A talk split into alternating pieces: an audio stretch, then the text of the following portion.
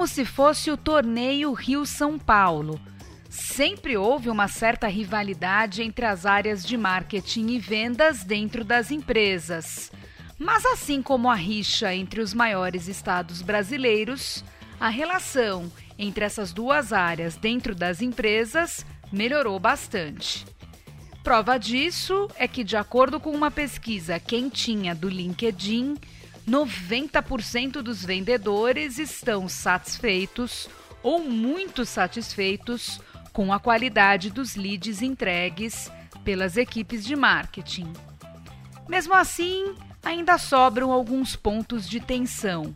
Com o time ganhando, nem sempre há troféus e medalhas suficientes para premiar os esforços de todo mundo. E basta o time começar a perder para que comece a caça às bruxas. Num cenário de vendas remotas e ciclos comerciais mais longos, como esse que está em vigor desde o início de 2020, o jogo muda e a pressão aumenta para ambas as partes. A pergunta de um milhão de dólares é: como tirar o melhor proveito de marketing e vendas para alavancar os negócios B2B, mesmo em momentos adversos? Dobrando a aposta agora e valendo 2 milhões de dólares. Qual é o melhor caminho para entrosar as duas equipes e trabalhar em colaboração depois de tanto estica e puxa? Eu sou a Renata Delia e esse é o episódio 3 do nosso podcast Conversa B2B. Se você ainda não segue a gente na sua plataforma de streaming favorita, aproveite e faça isso agora. A gente publica novos episódios a cada 15 dias. Entre também no nosso site conversa.tech. Siga as nossas publicações, o nosso blog, comente, inscreva-se também na nossa newsletter ela é mensal. Hoje, além de Juliano Dutini e Guilherme Sboarim, sócios da Conversa Tech, estamos recebendo nosso primeiro convidado, o Alexandre Calisto. Ele é diretor de parceiros estratégicos da Broadcom na América Latina e executivo com 20 anos de experiência em B2B. Bem-vindo, Calisto. Bom ter você com a gente. Olá, bom dia, obrigado. Prazer é meu. Aproveitando, vamos dar um oi para o Guilherme, que por um acaso é o maior campeão de surf de todos os tempos desse podcast. Gui, como estão as altas ondas no litoral norte de São Paulo? Nossa, obrigado pelo reconhecimento, antes de tudo. Isso aí é né, resultado de um trabalho árduo que eu tenho feito. É, tudo bem por aqui e olá a todos que estão nos ouvindo. E por fim, mas não menos importante, vou chamar o Juliano para saudar a nossa audiência. Como estão as coisas por aí no WeWork, Gil? Olá, turma. Olá, audiência. É, feliz aí de receber o Calisto. É, aqui no WeWork continua vazio, segue vazio. É, mas espero que a gente está aqui esperando que recomece tudo com a força de, de, de, tempos atrás. A gente sabe que vai demorar um tempo, mas é, as coisas vão se encaixando. Bom, o fato é que a gente vai se adaptando como pode, né? Mas eu queria aproveitar o, o gancho para fazer a nossa primeira pergunta para o Calixto. É, Calixto, eu queria que você contextualizasse um pouco da sua experiência para os nossos ouvintes. Você já trabalhou como gerente de produtos na Telefônica Empresas, já foi head de negócios de TI B2B na Oi, já foi gerente de marketing e diretor de contas na CA Technologies, que foi comprada pela Broadcom, e hoje é líder de estratégias de vendas de parceiros globais provedores de serviços, estando à frente da conta da IBM. Como é que foi esse caminho? Como é que você chegou até aqui? Conta um pouquinho para gente da sua trajetória. Bom, eu sou engenheiro por formação, então é, quando eu me formei, eu, eu, tinha desejo inicial de trabalhar em, na área técnica, né? Trabalhar com tecnologia, mas mais intimamente na área técnica. E o primeiro estágio que eu consegui foi em marketing. Então, foi amor à primeira vista. Eu comecei a trabalhar com marca, com inteligência de mercado, com análise de concorrência. E eu pude, uh, um pouco mais na prática do que na teoria, começar a, a entender a importância de marketing, né? a, a, a grandiosidade de marketing sob a ótica não apenas de comunicação, mas toda a parte estratégica que está por trás do marketing, né? Produtos, precificação, os, os, os P's aí de marketing que tanto se fala. E ao longo da carreira eu tive uma passagem realmente técnica, uma parte da minha carreira, uh, na área de pré-vendas, né? é, em duas companhias. E uh, finalmente, nos últimos anos, eu fui para a área de vendas. Então, acho que nessa, nesse torneio Rio-São Paulo, eu joguei um pouco por cada, por cada estado aí. E eu consigo hoje ter um pouco da visão dos dois lados, né? Desse, desse conflito, dessa competição, né, como o pessoal fala. Então, hoje eu Nada como viver na ponte aérea, né, que aí a gente perde um pouco é... esse bairrismo. Exatamente. Então, foi realmente isso. Eu tive um, uma paixão muito grande por marketing, é, passei por algumas áreas de marketing, acho que produtos foi a área a qual eu mais fiquei investindo tempo da minha carreira, é, e vendas nos últimos anos. Então, agora eu cuido até de vendas através de, de parceiros ou de um grande parceiro no atual momento. Né? Então, eu cuido desse parceiro na América Latina. Também é outra uh, teoria ou outra academia de vendas, vamos dizer assim, que é vendas indiretas, né, através de parceiros. Então, mais, mais um, mais ingredientes aí para para essa refeição complexa aí que é esse mundo de B2B. Ou seja, nosso papel hoje é não atrapalhar esse incrível podcast, já que o Calisto, com toda essa experiência e sendo baterista também, tá? Então você que tem uma banda, que tá precisando de um bom baterista, o Calisto tá disponível, tá? No, entre uma venda e outra, ele ajuda bandas que não têm bateristas. Bom, olha, a, a gente está bem nesse episódio aqui em termos de banda, porque já temos um baterista, eu e o Juliano somos vocalistas, só o Guilherme que não toca nada, ele só bate palma, basicamente, e surfa, né? Ele, ele surfa. Mas a gente tem quase uma banda montada. Eu fico como público, alguém tem que ouvir a banda, né? Eu faço essa parte de ah. ouvir a ah. banda, então. Achei que ele ia falar que ele toca alguma coisa. Que bom que ele não, não, não mentiu, né? não. né? Não, não rolou. Eu só tô pensando no tipo de banda que vai, vai ter dois vocalistas e um baterista. O que, que vai sair disso? Ah, dá pra fazer tipo um B-52s, basicamente. É, né? algo meio tribal, assim. Não sei se é exatamente tribal, mas um B-52s dá pra gente fazer, porque assim. Já tem o Juliano que canta, ele pode tocar um pandeirinho assim que nem o Fred Schneider. Uh, tem eu, eu posso ser tanto a loira quanto a ruiva, não tenho problema nenhum em relação a isso. Aí a gente chama uma outra mulher que toque teclado, claro, para cantar comigo, fazer os agudos. Aí a gente contrata um guitarrista e um baixista, mas eles podem ficar no fundo do palco, porque a gente é que tem que aparecer, né? E o Guilherme, ele, sei lá, ele vira empresário e bate palma e é grupo e Beleza. tá tudo certo. Queria registrar que eu danço também, tá? Eu, eu não danço, mas pelo menos você dança, né, Gil? Eu danço e interpreto. Ótimo, já está completo o nosso line-up de banda para o episódio 3, mas eu queria voltar para a carreira do Calisto é, e fazer uma, uma outra pergunta. Calisto, até pouco tempo atrás você cuidava de uma carteira bem maior de clientes, vendendo produtos de ticket médio muito menor, porém com equipes maiores, né? Agora você cuida diretamente da IBM, que é um cliente com um ticket médio muito maior. É um único cliente com um ticket médio muito maior. Qual é a diferença entre essas duas atuações aí dentro do B2B? Bom, é, a diferença é gritante, né? Acho que a, a maior, uh, eu posso dizer que a maior experiência que eu tive na área de vendas, e acho que até vivendo essa questão de, da, da, da grande necessidade que vendas tem de marketing, foi justamente nessa época que eu trabalhei com volume, né? O que a gente chamava na época de commercial. Então, segmento que eram, eram realmente de médias empresas, vai.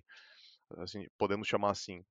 A grande diferença, acho que tem, ou a, a grande decisão que, que eu tive, teve muito a ver com o perfil. Né? Eu acho que isso é muito importante também para o vendedor é, entender aonde que ele, onde ele tem mais aderência, onde ele tem mais sinergia. E são dois estilos de venda bastante diferentes. Um é um estilo de venda bastante é, de, de hunting, né, de, de caça, que o pessoal chama no mercado. onde você tem uma necessidade muito grande de trabalhar com marketing sob a ótica de geração de leads, geração de negócios. Por quê? Porque você tem muito pouco tempo para muito cliente, para muita oportunidade. Então, é, sem é, leads qualificados, sem o apoio de marketing, você começa a, a perder tempo. E perder tempo para esse tipo de, de segmento é, ele é fatal, porque você começa a gastar é, as suas preciosas horas do dia em, em projetos ou em clientes que não vão dar em nada. Então, leads qualificados são fundamentais para você realmente é, ser mais eficiente, né? Depois, um outro oposto é justamente um, um, trabalho mais de farming, um trabalho mais de relacionamento, onde você tem poucas contas e muito grandes, como é, como é o caso da IBM que eu estou hoje. Então, hoje eu tenho também a, vamos dizer assim, a necessidade de trabalhar aliado com marketing, porém com outra vertente. Já não é tanta geração de lead, porque é muito difícil um, um marketing identificar algo antes de mim, porque eu já estou dentro da conta e é uma conta só e eu conheço as áreas de produto, de vendas. Então, normalmente, os negócios chegam por mim, mas do ponto de vista de negócios mais concretos. Agora, o que, que qual que é a importância de marketing? É justamente levar coisa nova para a mesma conta, que é esse que é a minha grande dificuldade hoje.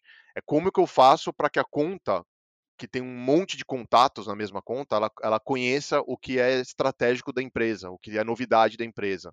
Então aí eu humanamente também não consigo fazer isso de uma maneira eficiente.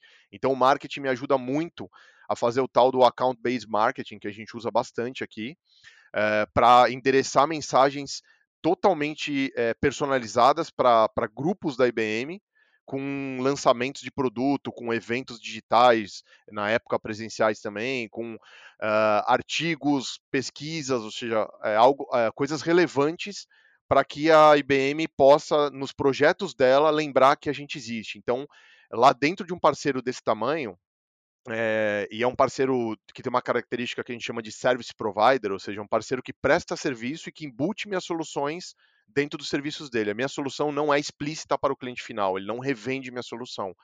Então a grande dificuldade é que eu brigo pelo mind share desse, desse, desse parceiro, porque existem outras Broadcoms lutando por ele. Então, ele precisa lembrar que eu tenho uma solução para determinada aplicação quando ele está com uma necessidade num cliente na ponta. Então, é um outro tipo de, de, de atuação, também muito dependente de marketing, uh, mas eu costumo brincar que ao invés de um gerente de contas, vamos dizer assim, eu me transformo muito mais em um gerente de relacionamento. Né? Então eu estou muito mais é, com área de compras, área de contratos, área financeira. Então você acaba olhando um monte de outras coisas e também acaba não tendo muito tempo de promover é, novidades. Fala, Gil. O comentário aí do Calixto de, né, do papel do marketing nessa, é, é, nessa parte mais de relacionamento é que normalmente é, das experiências ou das discussões que a gente teve, inclusive com o Calixto, o que acontece é que a empresa vê, vê, sabe que ele representa, tem a proximidade dele, mas é difícil que todo mundo conheça todo o portfólio e tenha a real noção tudo que a, a empresa, a Broadcom, enfim, fazendo paralelo com outras indústrias, tudo que aquela empresa consegue atender. E é impossível que ele consiga fazer esse papel, até porque é, o papel de relacionamento, mais conhecer todo o portfólio, mais falar com todo mundo, é, ele precisa se preocupar em, em, em trazer negócio é, e ajudá-lo, mesmo ele estando dentro da empresa, a ser procurado para é, falar sobre uma solução é, tão importante, no caso dele, quanto no massivo conseguir gerar leads com maior volume, com uma qualificação maior. Ou seja,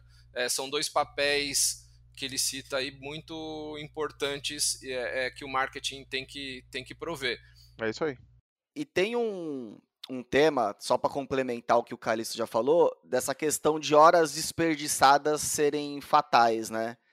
A, essa pesquisa que a gente citou, está citando aqui no podcast que o LinkedIn trouxe, fala um pouco dessa questão de produtividade da área de vendas. E realmente a área de vendas tem um, um gargalo de produtividade a pesquisa aponta que mais ela dedica cerca de 36% apenas do tempo para fazer venda, prospecção, né, fazer relacionamento com o cliente.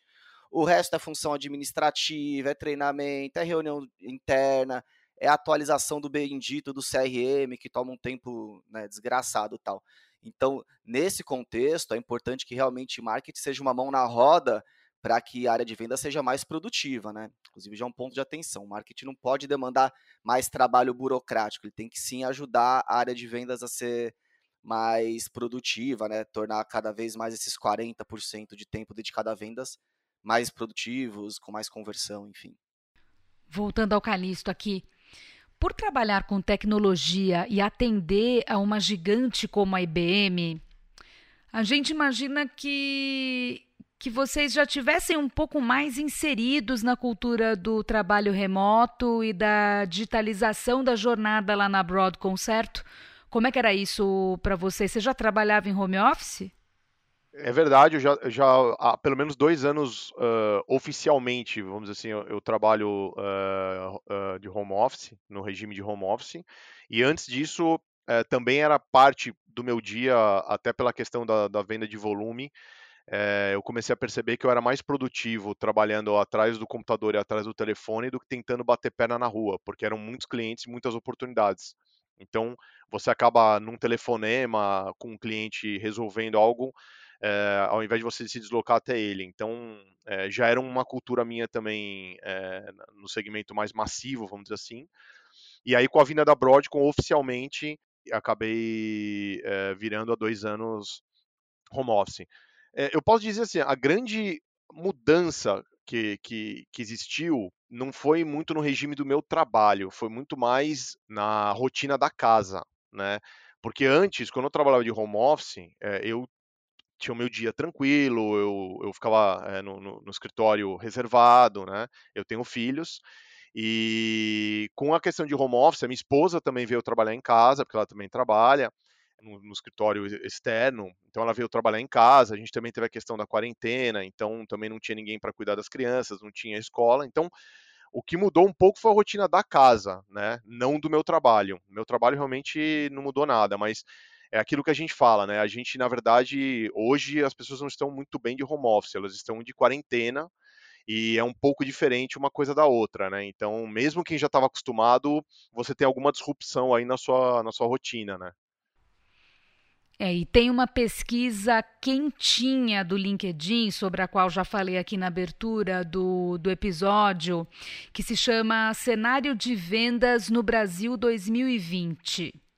E olha só os dados que ela apontou. 94% dos negócios B2B no Brasil mudaram seus modelos de venda go-to-market. E, e 28% desses negócios aumentaram o uso dos canais de vendas digitais desde o começo da pandemia. O mercado está reagindo bem a essas mudanças, porque 59% dos líderes B2B acreditam que esse novo modelo de vendas é tão ou mais eficiente que o anterior. E 69% deles dizem que vão reter esse modus operandi para além de 2021. E aí vem a nova pergunta de ouro para o Calixto, porque hoje eu estou muito afim de perguntar muitas coisas para o Calixto.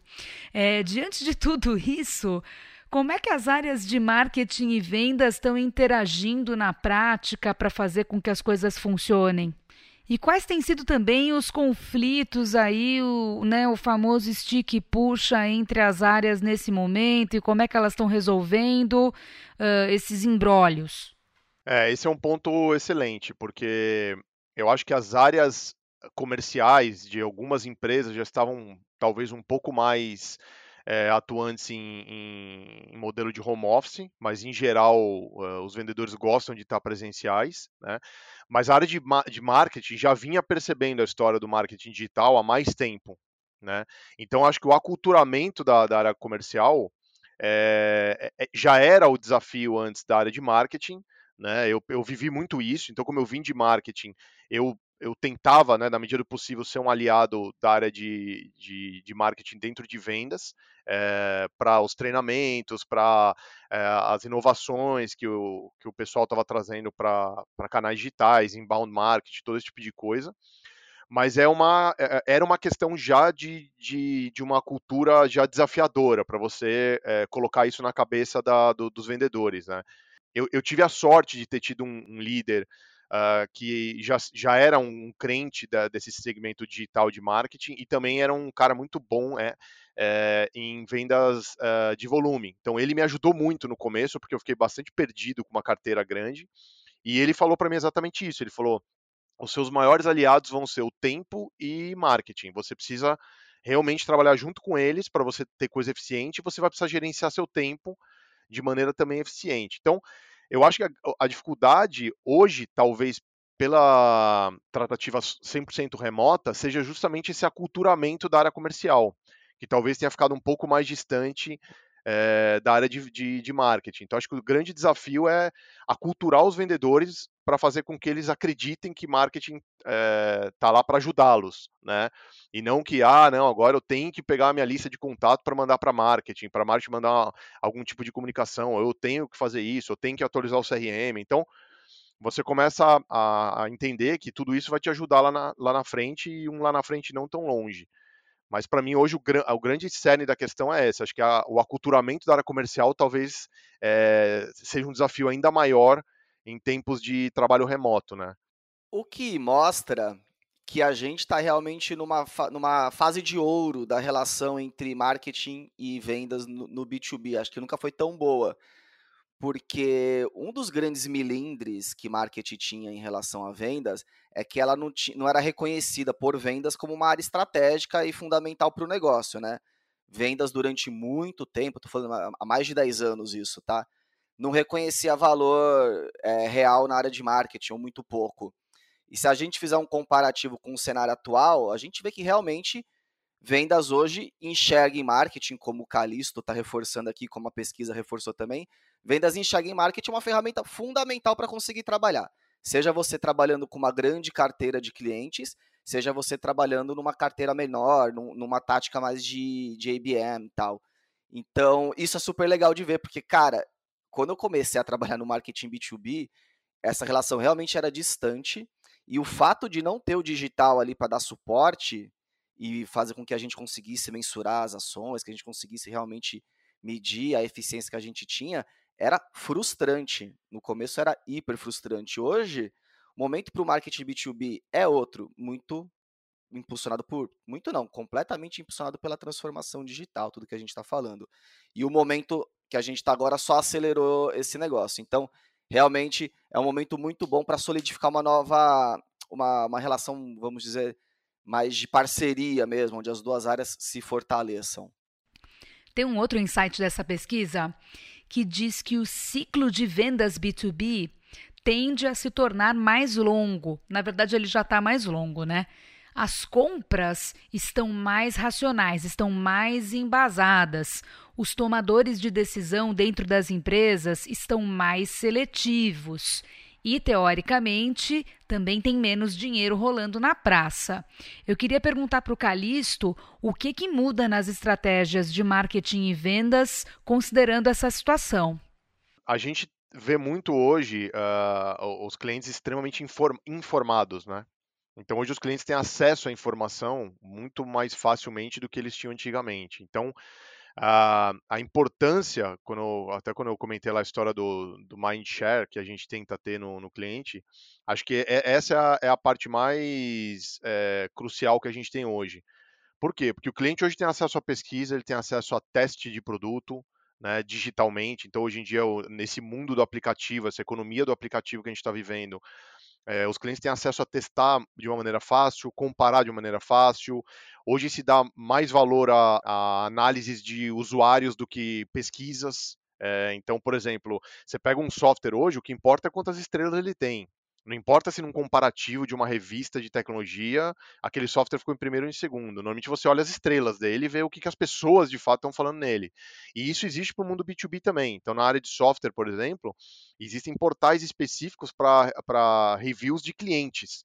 E lá é onde a gente, por exemplo, investe bastante em, em fazer com que os clientes respondam às pesquisas, né, respondam aquela, aquela é, famosa, entre aspas, encheção que a gente tem nos aplicativos para ficar avaliando, avaliando, avaliando toda hora, se avalia tudo do aplicativo, né? Isso tem um objetivo muito grande, que é o feedback constante para o próprio fornecedor, né, do serviço, do produto, e também para que aquilo sobressaia uh, perante a concorrência. Então, a, a parte fundamental do, do marketing, o tal do inbound marketing, tem muito a ver com isso que é você influenciar ou dar ferramentas para que o cliente, no momento de seleção dele, é, considere a sua opção de uma maneira natural, né, mais natural possível, para que lá na frente, quando ele de fato for abrir uma concorrência, é, a gente já esteja bem posicionado. Então, a grande questão hoje é essa: é, é, são as ferramentas não invasivas, né, ou os, os, os modelos não invasivos de marketing é, mas que ao mesmo tempo ajudam a área de vendas é, muito a, a, a, serem chamadas, porque pode ter certeza que se, se você está sendo chamado um, por um cliente, ele já sabe o que, quem você é, o que, que você faz, já conversou com o pessoal da indústria para saber se, se o seu software ou seu produto é bom ou ruim. Então você já está meio que num shortlist é, ao ser chamado, mas também pode ter certeza que ao ser chamado, ele usou muitas ferramentas de marketing é, da sua empresa para avaliar no, nos momentos iniciais da venda, né? Então, acho que essa é a grande, grande, grande relevância que a gente tem hoje no, no modelo de compras uh, atual. E tanto é que esse, esse, esse, ciclo de vendas ele aumentou e muito do, do, desse, do pedaço desse ciclo de vendas, às vezes a gente nem consegue mensurar, porque é justamente o pedaço que o cliente está fazendo sozinho. A gente, assim, às vezes a gente nem sabe que ele já está com a intenção, já está com o projeto, já está pesquisando, e muitas vezes a gente nem tem acesso, não consegue nem capturar esse primeiro momento que está passando na, na, cabeça do cliente. Então, é um ciclo de vida longo e talvez seja até mais longo do que a gente consiga é, mensurar, medir. Eu estava aqui pensando na, no quanto o marketing precisa ser consistente nesses casos, né? Porque é isso. É, se você pensar, ah, eu vou fazer. É, claro que tudo é mensurável, mas tem o, o, o marketing segue com um aspecto não mensurável não de imediato, né? Então, se você não tem um investimento inicial, não trabalha na, na, no conteúdo, não tem um bom material de venda, se você não faz isso bem, possivelmente você vai perder essas oportunidades que ainda não estão sequer capturadas Perfeito. pelo por vendas, uh, não estão no radar de ninguém. Na verdade, você tem que se colocar no radar do cliente. É isso aí. Que, que é diferente do, do marketing antigo ou do modelo antigo, em que vendas ficava com o radar ligado procurando as oportunidades. Segue essa, essa, esse caminho, segue. O ponto é, cada dia mais o radar do cliente é maior para capturar é, mais informação, mais review. Você vê até né, esse tipo de, de situação em que o, ele tem informação direto da ponta. Não, é, é, fato. Eu, eu, tenho certeza que eu não, eu não consigo dedicar nem uns 36% do, do tempo que o, que o Gui falou. É, o, meu, o meu trabalho é muito focado na, em administrativo mesmo. É, muita, é muito contrato, é muita questão de faturamento.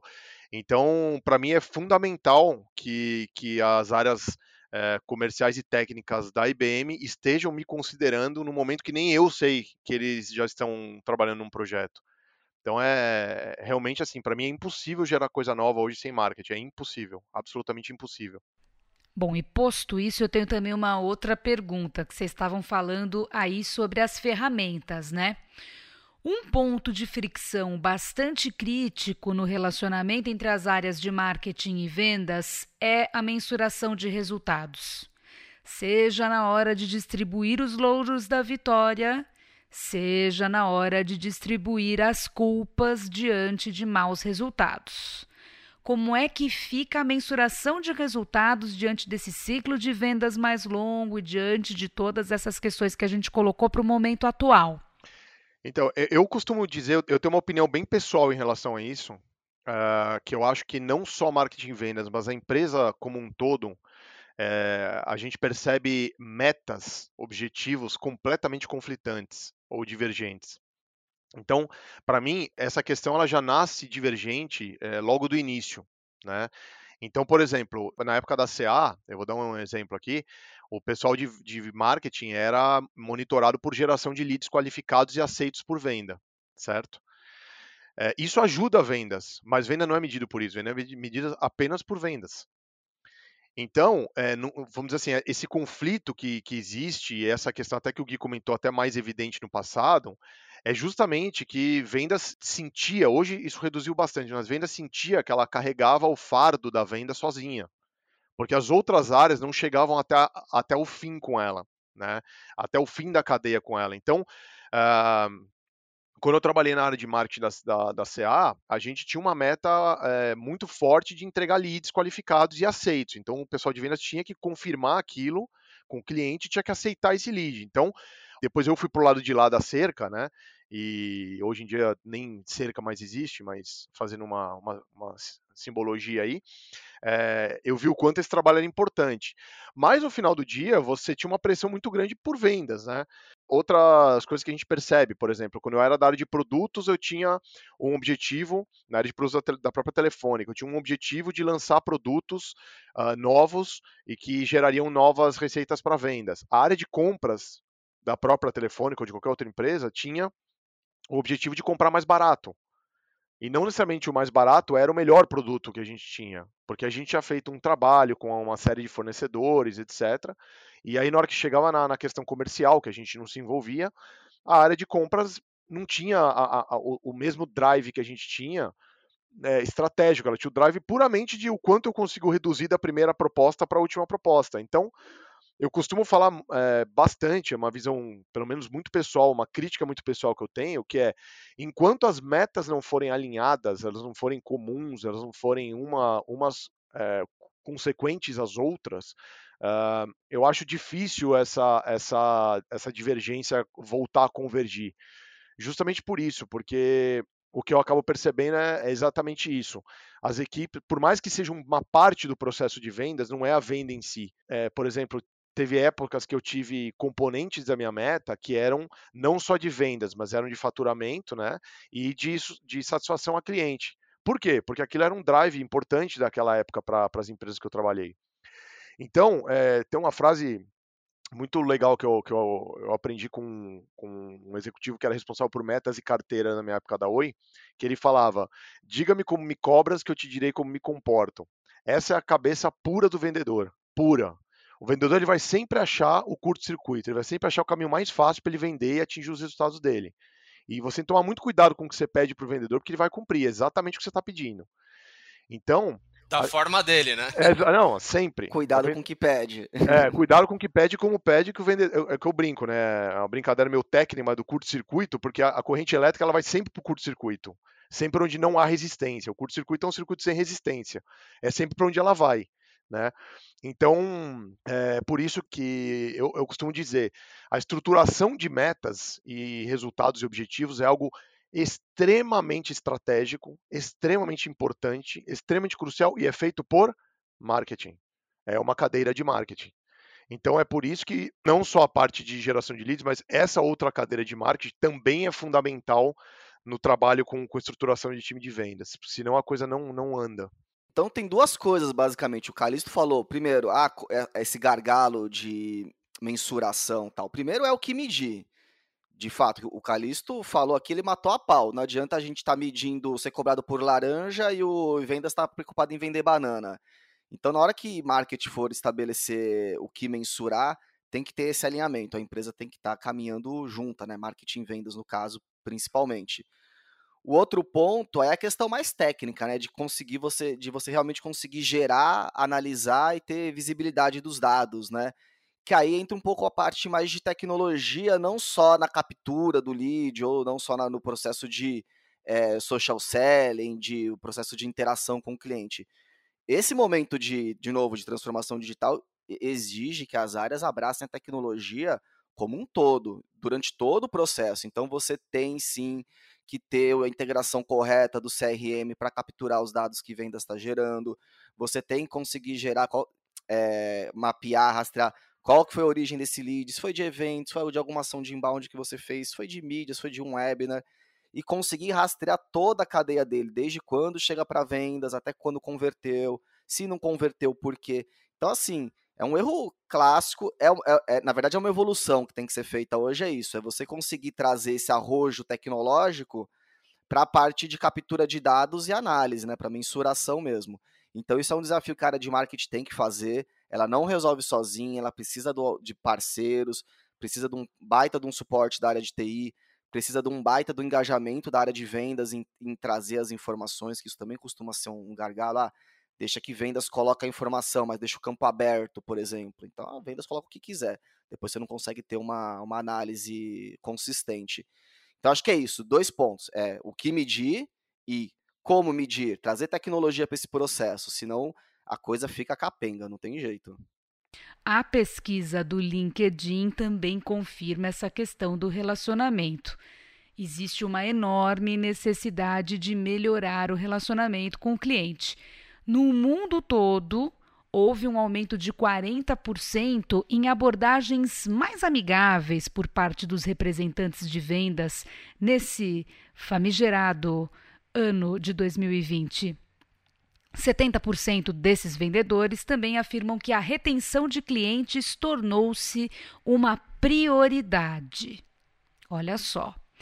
Do lado dos compradores, 47% afirmam que a confiança é o principal atributo no relacionamento com vendedores. Você, Calisto, que já trabalha num contexto em que o relacionamento com o cliente é crucial, que conselhos você daria a partir da sua experiência para as equipes de vendas que estão virando essa chavinha somente agora?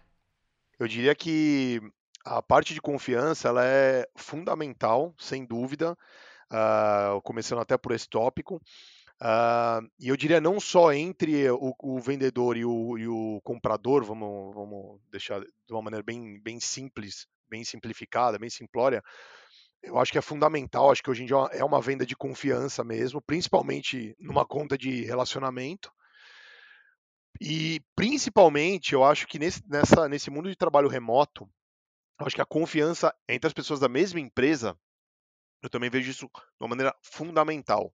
Ou seja, líderes hoje não têm mais é, os seus colaboradores é, próximos fisicamente. Então, a confiança entre eles e a sua equipe, a confiança entre um vendedor e um comprador é, através de uma tela, ela, ela é ainda mais crucial. Então, a gente vê muito essa questão cultural hoje de as pessoas trabalham remotas, hein, os líderes, putz, será que a pessoa está trabalhando? Será que a pessoa está tá tendo que fazer afazeres domésticos? Então fica muito no ar e, e só com confiança esse barco vai, vai navegar. E obviamente para clientes e, e, fornecedores isso é fundamental, sempre foi. Acho que hoje em dia, uh, como eu estava comentando, os, os clientes hoje eles se baseiam muito mais em outros clientes, em outros casos de sucesso, é, eh, para comprar. Por quê? Porque isso tem a ver com confiança, né? É a confiança mais genuína que existe, é você receber uma indicação, é você ler uma, uma análise de, uma, de um outro cliente, ao invés de você pegar simplesmente um instituto de comparação de produtos, uma, um, uma reportagem de comparação de produtos. Então, isso para mim é a confiança mais, mais pura que existe. Quer falar, Gil? Eu ia comentar, sempre me ocorre, desde que a gente trabalha com B2B, enfim, eu acho que o conteúdo, por assim dizer, mais antigo gerado pelas empresas são cases, né? Exato. Casos de sucesso e tudo mais. E é incrível como cada dia mais ele vem ganhando é, importância na construção dessa confiança final e na, no suporte à decisão dos, de outros é, decisores, né? A gente já comentou no episódio passado, não é algo simples de fazer, ainda mais bem feito, né? É, bem feito é difícil fazer, que realmente influencie e que gere essa, essa credibilidade, né? A verdade é que um executivo pode querer ligar para o outro e falar, cara, ó, vi o case lá, você me confirma, imagino que na tua indústria isso não seja difícil de acontecer. A gente busca referências todo o tempo, né? A gente busca referências para empregados que a gente contrata, a gente busca referências para um carro que a gente vai comprar, filmes. Então, referências tem a ver com confiança. E normalmente a gente busca de quem a gente confia. A gente busca as referências de quem a gente confia. Então, é, sem dúvida nenhuma, ainda é para mim, acho que o pilar mais importante de qualquer, de qualquer relação é a, é a confiança, né? É, e, e, na ferramenta de marketing isso, isso, se traduz em referências, em cases, né? E sobre a primeira parte da pergunta, é, sem dúvida nenhuma, retenção é a palavra, sem dúvida nenhuma é muito mais fácil você vender um produto novo para um cliente existente do que você fazer uma venda nova, sem dúvida nenhuma. É, você, quando você, obviamente, atinge o grau de confiança, sem dúvida nenhuma, é muito mais fácil você é, colocar é, novidades em cima do que você já tem hoje de, de, de produtos vigentes, serviços vigentes. Né? Então, é um drive nosso também, muito importante, muito estratégico. A gente começa o ano com uma meta, a primeira parte da nossa meta é manter o que existe, é renovar o que tem de contrato. Essa é a primeira meta que a gente tem hoje na Broadcom. A gente parte sempre do ano com essa meta. Começou o ano, a gente tem uma meta de atingir é, praticamente 100% de renovação do que a gente tem, e daí para cima vem as, as, os desafios incrementais. Ou seja, vocês podem imaginar a dificuldade que é para mim, é, por exemplo, não renovar um contrato, o tamanho da, da famosa boca de jacaré que isso gera. Né? a gente brinca que é o, é o retângulo mais o, o, o, triângulo, ou seja, o retângulo que eu tenho hoje mais o triângulo.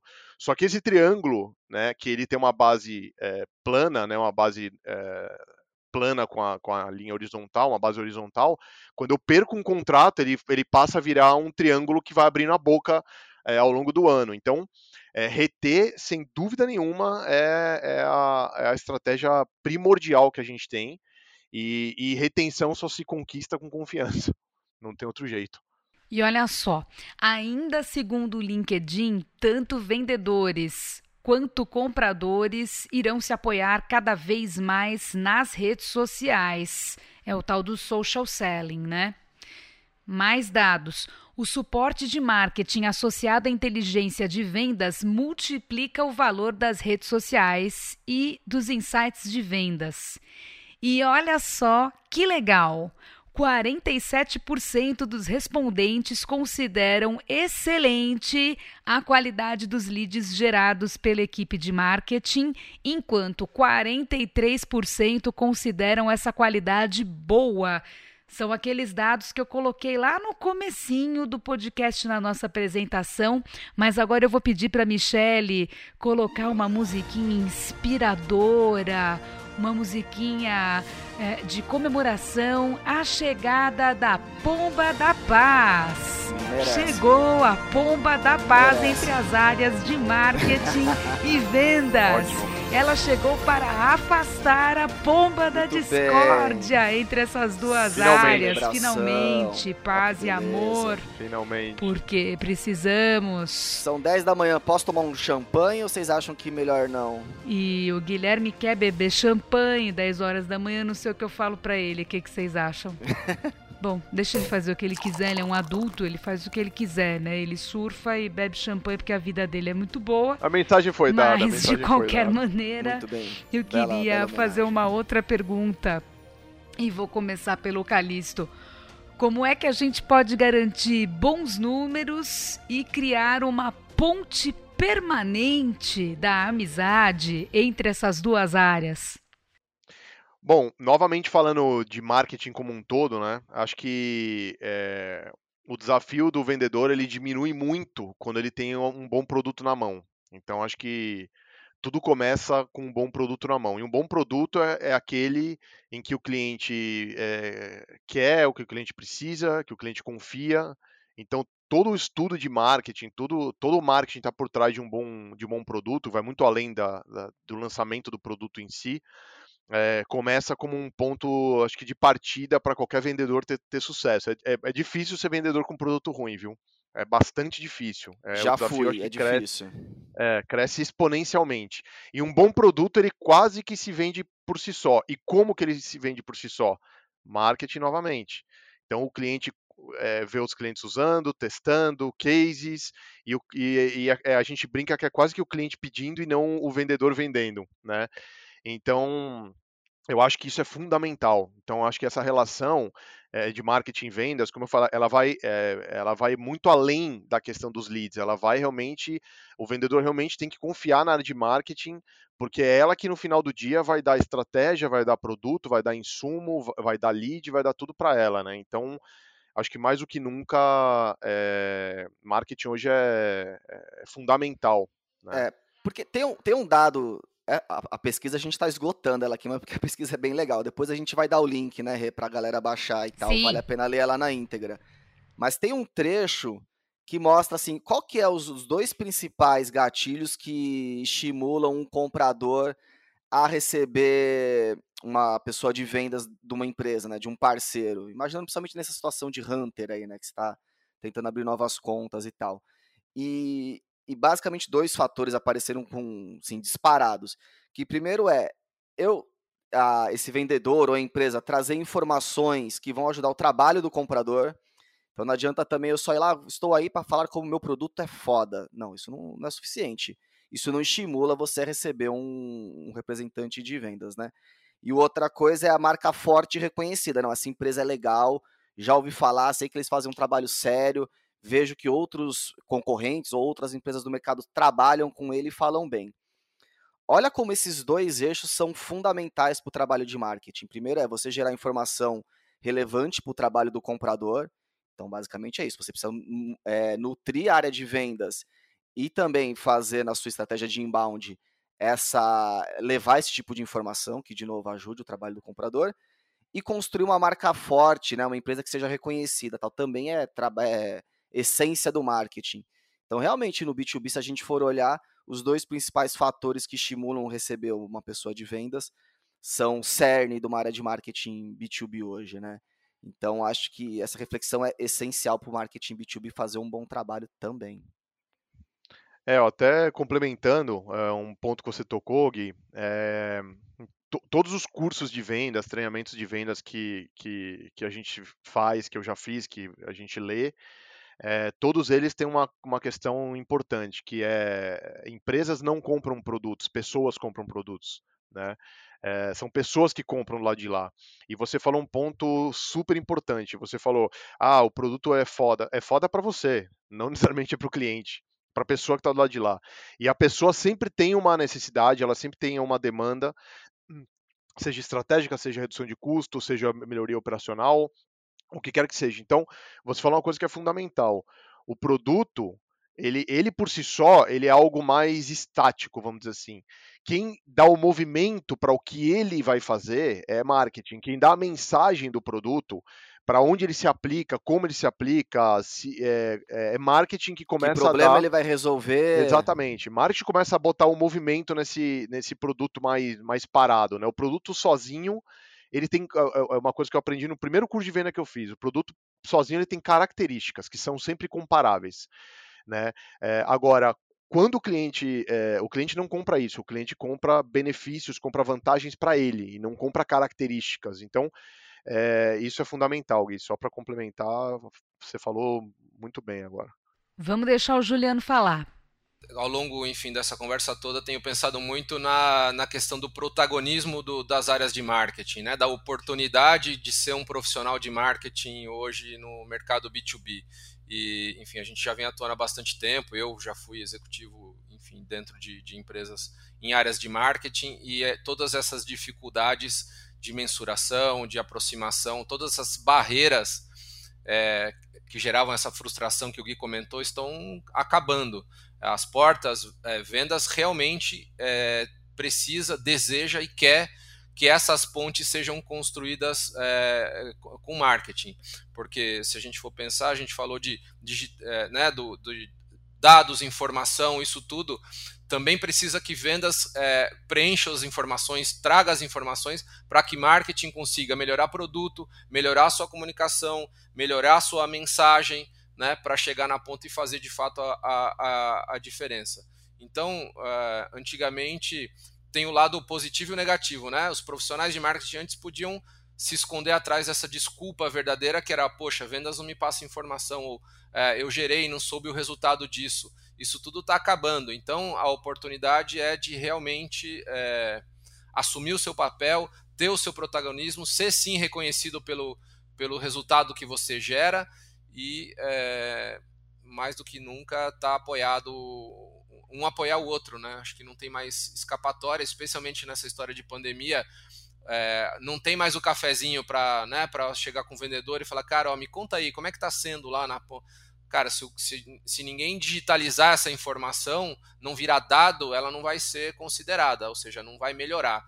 Então a, a pandemia, todo mundo já sabe, enfim, um assunto que já está um pouco até bastante tratado, inclusive por nós, mas o fato é, o vendedor clássico, aquele que né, tem muito relacionamento, muita confiança do, do, do seu cliente e que tem muita presença, enfim, um cara profundo e que consegue estabelecer isso, ele sozinho hoje em dia fazendo só isso, também não vai mais conseguir gerar resultado. Ele vai sim precisar é, preencher as informações, dar os feedbacks de maneira estruturada para que a coisa caminhe. Como, como o Gui falou, negócio de ferramenta, simplificação e automação. Isso ajuda muito o dia a dia de vendas. Perfeito. Aí com o chapéu de vendas do meu lado aqui, para que essas informações retornem. Né? Então, ferramental é fundamental mesmo. E o porquê, né? Muitas vezes os dados, a equipe de vendas é, é, é muito é, demandada por, por, informação, dado e tudo mais, sendo a única fonte que está direto com o cliente, não sabe nem para que depois isso vai ser utilizado, ter essa transparência também. Ótimo ponto. Ah, sim, porque senão, ah, puta, só enche meu saco, manda preencher isso aqui, sei lá por quê, né? Ótimo um trampo ponto. mala. Já, do, mais um, né? Só vai a, a pilha. Então, realmente, importante isso, entender o valor daquela informação e que benefício vai trazer. Assim como o comprador quer enxergar benefício nas coisas, né? A área de vendas também tem que enxergar, né? Então, é importante. Chegando às considerações finais desse podcast, porque a gente não quer ficar alugando vocês ouvintes o dia inteiro. No geral, de maneira atemporal, queria pedir para cada um uh, de vocês aqui, Calixto, Guilherme e Juliano, comentarem qual comportamento de marketing mais atrapalha as equipes de vendas e qual comportamento de vendas mais atrapalha as equipes de marketing. Peguei vocês. Bom, é, essa, essa, é uma boa pergunta, viu? Lá vai. Uh, é, eu, eu, diria, eu diria que, pegando um pouquinho do gancho do que a gente estava é, falando agora há pouco, é, eu acho que talvez seja isso. Acho que é, a exigência de informações é, de uma maneira é, burocrática, de uma maneira sem, sem compartilhar objetivos e benefícios com o vendedor, eu acho que é o que mais atrapalha uh, vendas com que o marketing faz. Então, para mim, eu acho que com o chapéu de marketing hoje é, é, é, exatamente isso: é você burocratizar o processo, ao invés de você simplificar e automatizar ao máximo a obtenção dessas, dessas informações. Então, é, esse para mim é, um, é uma, uma, questão, acho que olhando da parte mais de processo, vamos dizer assim, é, eu acho que é o que mais atrapalha. É, lembrando da, da, da, dos meus lados de, de, de vendas, de marketing, perdão, eu acho que o que. Eu, não sei se era o que mais atrapalha. Eu, eu, não sei se venda chegava a atrapalhar marketing, porque, vamos dizer assim, na cadeia do processo, apesar das coisas serem, serem meio. hoje serem meio que uma coisa só, mas se a gente fosse serializar na época que eu era em marketing, realmente vendas vinham um pouco depois o processo de marketing, que era até a conclusão da venda. E então não chegava a atrapalhar, mas eu acho que a questão que a gente comentou aqui, acho que dos louros, a questão da, é, da falta de reconhecimento, é, o louro era sempre só da, da, concretização da venda, nunca era do time todo que saía do goleiro tocando bola, até empurrar pro, pro 9 lá, que só empurrava pro gol, e o 9 era reconhecido como artilheiro e mais ninguém tinha reconhecimento nenhum, né? Ninguém nem lembra quem é o cara que dá mais assistência, ninguém nem lembra quem, quem é o melhor goleiro. Então, o que eu sinto na minha época assim de, de marketing era isso, assim, era realmente essa, essa falta de reconhecimento, né? É, não lembro de algum episódio de vendas atrapalhar. É, tinha, uma, tinha uma questão de que realmente a gente comentou aqui que vendas é quem vive dentro do cliente e ela tem, um, é, ela tem realmente um nível de informação, uma precisão de informação única. E acho que o não compartilhamento dessa informação é, não chegava a ser um atrapalhar, mas era um deixar de ajudar, assim, deixar bem deixar mesmo. Então acho que acho que são os dois pontos assim que mais me vem à, cabeça agora, assim, com essa pergunta de, de sopetão sem pensar muito. É realmente assim que a gente gosta, queima-roupa mesmo. Você foi bem, você foi bem, fica tranquilo. Mas e aí, Guilherme, o que, que você acha, aproveitando o gancho? Ó, pensando assim, o que, que o marketing atrapalha vendas? Que aí eu acho que é um gargalo sério e acho que na cápsula do tempo capaz de ainda tá valendo. É a, o não alinhamento com vendas. Vendas não pode ser prego despre, é, desprevenido. Por exemplo, ah, o cliente fala: recebi essa comunicação incrível de vocês, quero saber do que se trata, e vendas não está sabendo. Então é muito importante que marketing é, informe, comunique para vendas tudo que está sendo trabalhado, que tipo de conteúdo a gente está mandando para os clientes, o que, que eu estou comunicando, enfim. Isso é bastante importante e é um ponto que costuma dar, dar pau aí, dar, dar curto-circuito, que nem falou o Calista agora há pouco. É, chega informação para cliente, o cliente está tendo uma experiência com a empresa, recebendo dados, enfim, e não está sabendo, né? E aí, ah, puta, o cliente veio me cobrar tal coisa, eu não fazia ideia do que estava rolando. Então, acho que quando o marketing não faz bem esse trabalho, realmente atrapalha bastante. E quando você pensa, ah, vendas atrapalhar, eu também tenho um pouco de dificuldade em enxergar coisas que realmente atrapalham o marketing da parte de vendas. Mas o, o tema de, de retroalimentar com informação é, é sim um, uma parada. Principalmente quando ah, a gente depende, em algumas etapas do processo de vendas, seja ela acontecendo ou não, a gente depende da área de vendas para falar o que aconteceu. Nem tudo a gente consegue automatizar. Tem alguns campos que eu preciso entender com uma certa minúcia. Então, esse, essa inconsistência de dados é ruim, atrapalha bastante. E você vê que é um gargalo, porque o Calixto no, no chapéu de vendas fala, cara, isso é uma encheção de saco. É uma burocracia que eu não vejo valor. Então você vê que é conflitante, porque para marketing é hiper importante e vendas vê isso como um trampo mala, simplesmente, não, não, não vê valor, né? Então acho que essa questão de troca de informação é onde vendas consegue vai, atrapalhar, entre aspas, um pouco a vida de, de marketing aí. Juliano, e você? Bom, sobrou pouco para falar, né? Ainda bem é... que eu não fiquei por último. Sacanagem. É, mas eu vou só acrescentar. ah, é isso vou, aí. É, praticamente isso aí. Eu vou acrescentar um, um outro elemento, que é a, quando a gente está falando de produtos novos, né? É, volta em confiança e tudo mais. A importância do, desse alinhamento, como disse o Gui. Se você já tem uma empresa que tem um produto consolidado numa empresa, marketing quer lançar um novo produto, né? É, ele obviamente tem poucos clientes ou nenhum, tem basicamente um piloto, né? É, e essa, esse é um, é um, momento em que marketing é, tem muito que, que é, não pode, que um pode atrapalhar o outro aí, né? Porque vendas precisa ter confiança na, naquele produto para ir vender para um cliente Bom e ponto. marketing precisa garantir que, aquele, que os processos, que está tudo desenhado para que essa venda ocorra e ele consiga de fato alavancar aquele novo produto. É, então, é, não sei se um, nesse caso é um atrapalha o outro se não fizerem um bom trabalho. Eu só acrescentaria isso do lançamento de novo produto, que sempre é um desafio, especialmente em empresas mais ligadas à tecnologia e, e, e tudo mais. Só reforça aí a importância do que vocês comentaram, dessa troca de, de informação, dessa troca de, de confiança e tudo mais. Esse é o, é o elemento. Se, essa, se tudo isso que vocês falaram não funciona realmente bem, o lançamento de um novo produto com certeza tem muita dificuldade de ser bem sucedido é, na carteira. Verdade. Para fazer a pergunta final e fechar o podcast de hoje, eu vou usar o meu cronômetro do Passa ou Repassa.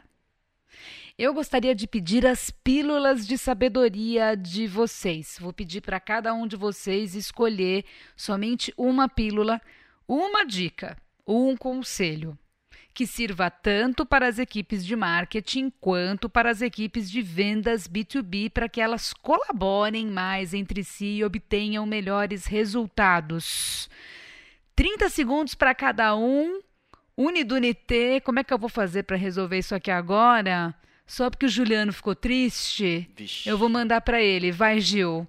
Comenta aí. Quando é pergunta direta, todo mundo é primeiro. Eu tô, tô achando que isso aí tá, tá armado. É, não tá marcando ainda, né? 30 segundos, vamos lá. Cara, assim. Ainda bem que eu não fui o primeiro. Desse, eu, vou, eu vou fazer a, as vezes do marketing, que foi o que eu mais fiz, é, e, e, e, acho que vale a pena reforçar aqui, que é a questão do protagonismo, a oportunidade de protagonismo dos profissionais de marketing, de realmente fazerem o resultado acontecer, especialmente no momento em de digitalização mais forte.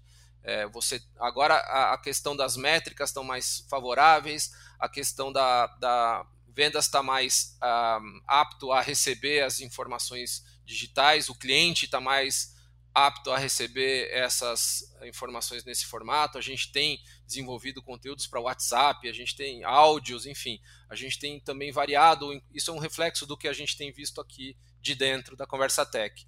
É, demandas de variação de formato e de tudo mais para ajudar nesse processo. Então, marketing assuma isso como uma oportunidade, porque seguramente se existe alguma resistência entre essas duas áreas ainda, vai terminar. Agora é para você, Calixto. Eu gosto muito dos, dos valores, né, dos pilares do Manifesto Ágil. Né? Não sei se vocês já tiveram oportunidade de ver, o manifesto que foi lá de 2001. Né? Ele possui quatro pilares principais. Uh, e, e, desses quatro pilares existe um, um, deles que eu gosto muito, que é justamente relações é, pessoais acima de contratos e processos.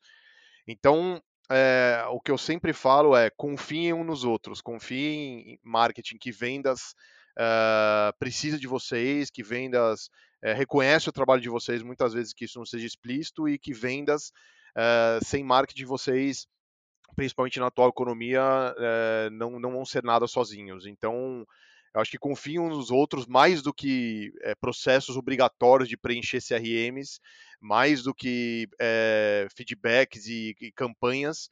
É, conversem e, e, confiem uns nos outros. Acho que essa é a, é a questão para mim hoje. Ainda mais no mundo remoto, né?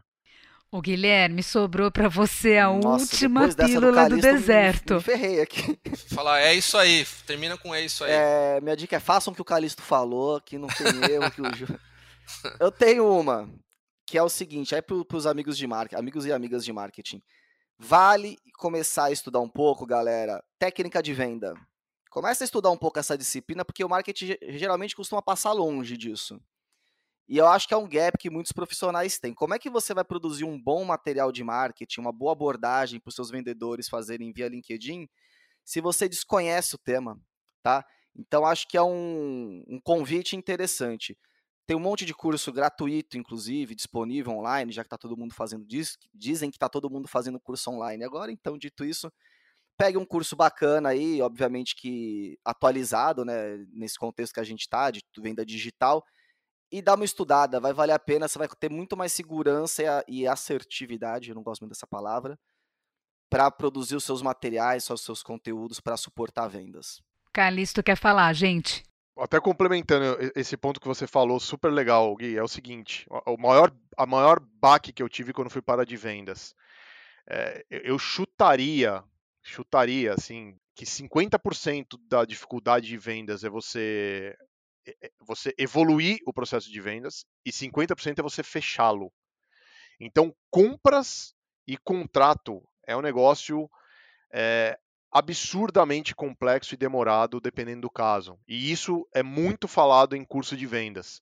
Então, acho que é, o que você falou é legal, porque talvez essa empatia de marketing é, no processo ela cresça exponencialmente ao começar a conhecer a dificuldade que o vendedor tem de fechar a venda, porque ela é tão difícil quanto abrir. Boa. Muito bem, excelente maneira de concluir esse podcast. Não dá para encerrar a melhor, meia hein? pílula, pílula mágica. Uma pílula é um tratamento inteiro. Quem achar essa pílula daqui a 20 anos, 30 anos, 50 anos, 2050. não importa.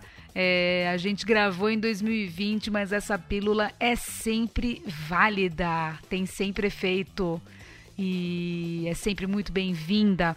Aproveitando, queria agradecer ao grande Calixto pela presença. Foi muito bom, aprendemos muito. Adoramos compartilhar experiências. Boa, Calixto. Boa, Calistão. É, volte sempre, Calixto. E esse tema, né, sobre marketing e vendas, ele deve ser uma coisa recorrente aqui pra gente no podcast, também para o nosso blog, para nossa newsletter. É bem possível que a gente volte a falar Uh, sobre isso, com outros enfoques aí, com outras pautas nos próximos tempos. Portanto, fique ligado, meu amigo, fique ligada, minha amiga, não perca as nossas atualizações. Siga-nos na sua plataforma de streaming favorita. Assine a nossa newsletter lá no nosso site conversa.tech. Escreve pra gente, comenta no nosso blog. Fala pra gente o que, que você tá afim de escutar aqui no nosso podcast. E aproveitando, muito obrigada também, Guilherme. Valeu, galera. Muito obrigada também, Juliano. Até Sempre mais. bom papo. Obrigado, Calixto. Valeu, obrigado. Obrigadão. A gente volta em breve. A cada 15 dias, na verdade, um episódio novo. Não percam. Um abraço, pessoal. Até mais.